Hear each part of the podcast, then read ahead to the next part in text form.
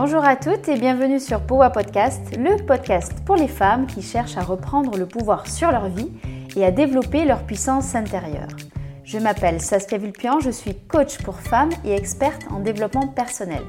Ma mission Permettre à un maximum de femmes d'explorer tout leur potentiel. Le développement personnel est devenu une jungle dont il est parfois difficile de démêler le bon grain de livret. À travers ce podcast, je vous invite à découvrir les meilleurs outils concrets de développement personnel et à vous poser les bonnes questions, celles dont les réponses provoquent des déclics. Parce que je suis persuadée que c'est en décryptant votre fonctionnement intérieur que vous allez transformer votre vie. La semaine dernière, je vous proposais de sortir enfin du rôle de sauveuse que de nombreuses femmes adoptent dans leurs relations sociales. Cette semaine, je vous propose que nous approfondissions le rôle de victime. Si vous n'avez pas encore écouté l'épisode 5 qui parle des trois rôles décrits dans le triangle de Karpman, je vous invite à le faire pour pouvoir bénéficier de tous les apprentissages de cet épisode 7. Pour rappel, lorsque dans une relation sociale, une personne adopte la posture de victime, celle-ci pourra ressentir un sentiment d'infériorité par rapport à un bourreau. La victime pourra aussi se dévaloriser, souvent avoir du mal à prendre conscience de sa valeur. Parfois, la victime cherchera quelqu'un pour résoudre les problèmes à sa place, en lançant des appels au secours implicites. Pour autant, elle ne sera pas forcément pleine de gratitude pour l'aide apportée, arguant qu'elle n'avait pourtant rien demandé.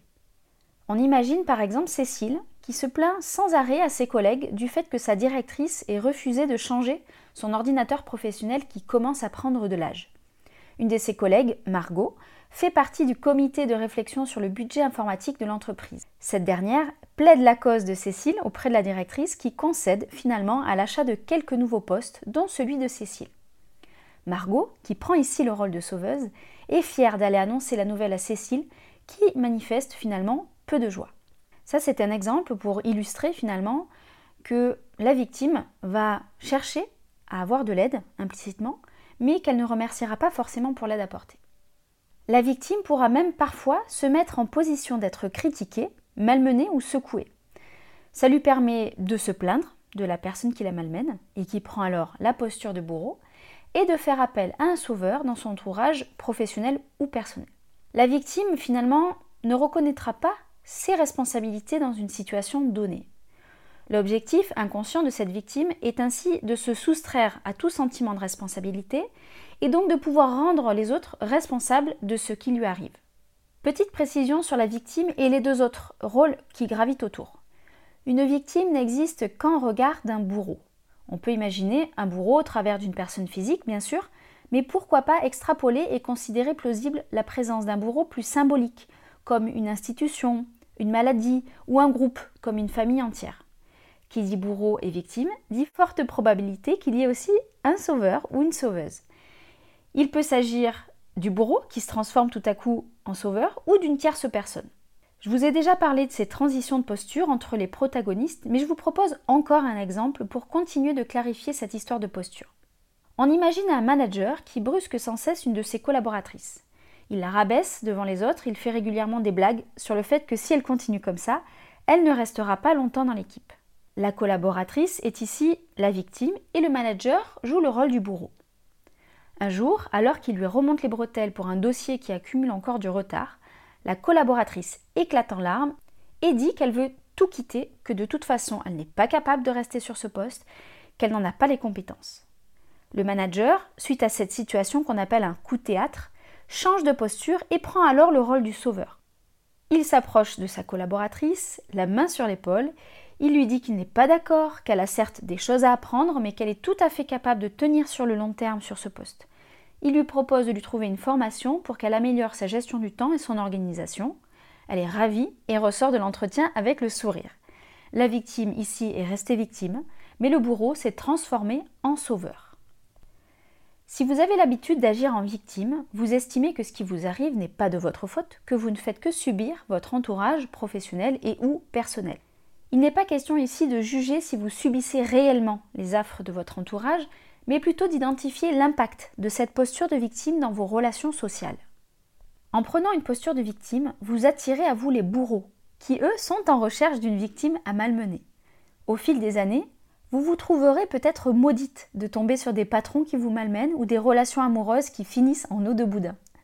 Vous raconterez autour de vous que vous n'avez pas de chance, que vous tombez toujours mal, que vous êtes un chat noir. Ces situations se retrouveront dans votre vie professionnelle mais aussi personnelle. Cette posture de victime vous permet ainsi de trouver un responsable de tous vos maux. Si vous n'êtes plus responsable de ce qui vous arrive, alors vous adoptez une attitude passive d'attente. Vous attendez que votre bourreau arrête de faire le bourreau, et vous pourriez attendre très longtemps, et vous sollicitez implicitement l'action d'un sauveur pour vous sortir de cette situation.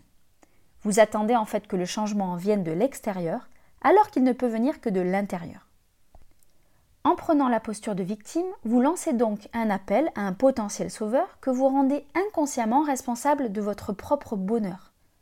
En donnant à un autre la responsabilité de votre bien-être ou de votre bonheur, vous prenez le risque de ne jamais être satisfaite parce qu'il n'y a personne d'autre que vous qui sachiez mieux que vous comment vous rendre heureuse. Cette posture récurrente de victime peut aussi user une partie de votre entourage qui sera fatigué que vous vous plaigniez sans cesse. Vous risquez donc de vous retrouver de plus en plus isolé, avec pour seul entourage régulier finalement vos sauveurs et vos bourreaux. Alors finalement, qu'est-ce qui vous pousserait à rester dans le rôle de victime? Tout d'abord, votre ego est temporairement gonflé par l'attention que vous attirez autour de vous et notamment par la présence des sauveurs à vos côtés. En restant la victime, vous évitez aussi la crainte liée au changement que pourrait générer une sortie de zone de confort. Vous vous plaignez donc que rien ne bouge, mais dans le fond, c'est rassurant pour vous. En plus de ça, vous ne vous sentez pas responsable de votre propre bonheur, donc vous ne prenez pas la responsabilité de vos actes. Ça vous évite donc de ressentir la culpabilité de ne pas agir pour votre propre bonheur, puisque de toute façon, vous ne vous en sentez pas responsable. Ce qui pourrait aussi vous pousser à conserver régulièrement ce rôle de victime est un sentiment très fort de ne pas être assez, de manquer de, de ne pas savoir comment faire pour, etc. Ce sentiment intérieur est souvent très ancien et provient la plupart du temps de votre enfance. C'est une croyance limitante qui vous pousse à chercher ce qui vous semble manquer à l'extérieur. Dernière chose, la victime trouve toujours des sauveurs qui font à sa place. Et dans un sens, parfois c'est très confortable. Alors, comment sortir de ce rôle de victime? La première étape est de prendre conscience de cette posture que vous prenez, en le constatant simplement, sans s'en culpabiliser pour autant. Cette prise de conscience, elle est difficile pour la victime, parce qu'elle s'estime réellement subir les affres de son bourreau, quel qu'il soit. Cette prise de conscience, elle est encore plus difficile parce que la posture de victime elle est confortable parce qu'on ne mobilise pas ses propres moyens, on ne cherche pas ses propres solutions et donc on ne prend pas le risque de mal faire dans cette posture-là. Une des façons de prendre conscience, c'est de vous demander si vous vous retrouvez souvent, en pro et en perso, dans le même type de schéma de relation. Il faut aussi se souvenir que chaque rôle que l'on prend et donc chaque jeu psychologique que l'on va jouer est une mauvaise manière de répondre à un réel besoin. Il peut donc être intéressant de vous demander quels sont les besoins qui se cachent derrière cette posture que vous prenez. Vous pouvez également identifier votre ou vos sauveurs et leur expliciter ce jeu psychologique en leur demandant de ne plus intervenir si eux-mêmes se rendent compte de cette posture qu'ils prennent de sauveur. L'autre piste est d'identifier les effets contre-productifs de cette posture de victime, comme par exemple rester dans une relation dans laquelle vous ne vous sentez pas bien, ne pas avancer sur vos projets, ne pas vous reconvertir, etc. Vous pouvez aussi utiliser le modèle CPEAR que j'explicitais dans l'épisode 1 de ce podcast pour identifier l'impact de vos pensées sur votre posture dans vos relations humaines. Ce qui est essentiel également, c'est d'accueillir votre vulnérabilité sans vous en servir pour attirer le sauveur à vous. La dernière piste est de prendre la posture de créateur. Le créateur fait le choix conscient d'agir là où il a envie d'agir. Il se concentre sur les résultats plutôt que sur le problème. Il assume la responsabilité de ses choix. Il a conscience qu'il peut choisir la façon dont il va réagir aux différents événements de sa vie. Il a conscience que les choix qu'il va faire vont entraîner des conséquences et qu'il devra les assumer. il prend aussi conscience qu'il n'a parfois pas le pouvoir sur les événements, sur les circonstances et il sait lâcher prise. À ce stade du podcast, vous vous demandez peut-être mais comment je sais si je suis vraiment une victime ou si je joue le rôle de la victime? Alors bien sûr, il existe de vraies victimes, entre guillemets, comme dans le cas d'un viol, d'un attentat ou d'une relation avec un manipulateur aguerri. Comment pourrait-on faire alors pour différencier la vraie victime, entre guillemets, et la posture de victime que l'on endosse inconsciemment, de laquelle vous pourriez sortir? Voici quelques pistes. La vraie victime va solliciter l'aide explicite d'une tierce personne pour l'accompagner dans sa douleur et sa souffrance. Psychologue, psychiatre, médecin, peu importe. La personne qui adopte une posture de victime demande finalement de l'aide sans le faire explicitement. C'est par la posture de plainte et de pitié qu'elle exprime qu'elle va attirer à elle des sauveurs dont ce n'est finalement pas le métier. La vraie victime, probablement après un temps plus ou moins long d'accompagnement par un professionnel, sera en mesure de déterminer quel est son champ d'action pour reprendre le cours d'une vie normale. La personne qui prend une posture de victime restera dans une plainte et une passivité vis-à-vis du bourreau désigné. Une vraie victime se verra attribuer un bourreau officiel qu'une majeure partie de la société considérera comme tel. La personne qui prend une posture de victime désignera un bourreau, mais il est probable que des personnes de son entourage estiment que le bourreau désigné a certes sa part de responsabilité, mais que la victime désignée doit aussi prendre sa part de responsabilité. Pour la mise en pratique de la semaine, je vous propose d'explorer une situation où vous estimez être face à un bourreau. Il est alors possible que face à ce bourreau, vous vous positionniez en victime et qu'un sauveur entre aussi dans le jeu. Ce sauveur peut être ce même bourreau qui change d'attitude suite à des coups de théâtre, comme je l'expliquais dans le début de ce podcast avec l'exemple du manager et de la collaboratrice. Par rapport à cette situation, posez-vous les questions suivantes. Quels sont les besoins non exprimés de cette relation?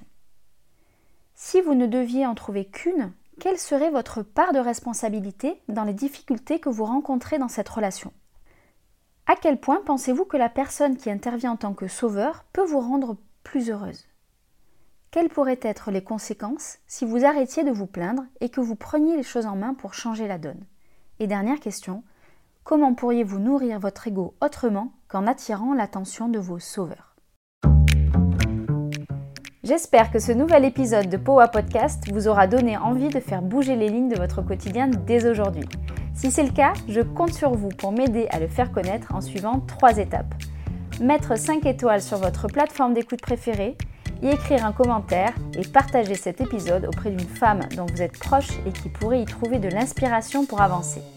Si vous souhaitez aller plus loin, retrouvez-moi sur Instagram sur le compte Powa Project ou sur mon site internet powaproject.com pour prendre connaissance des places disponibles pour les coachings individuels ou les dates de lancement des coachings de groupe. À très bientôt!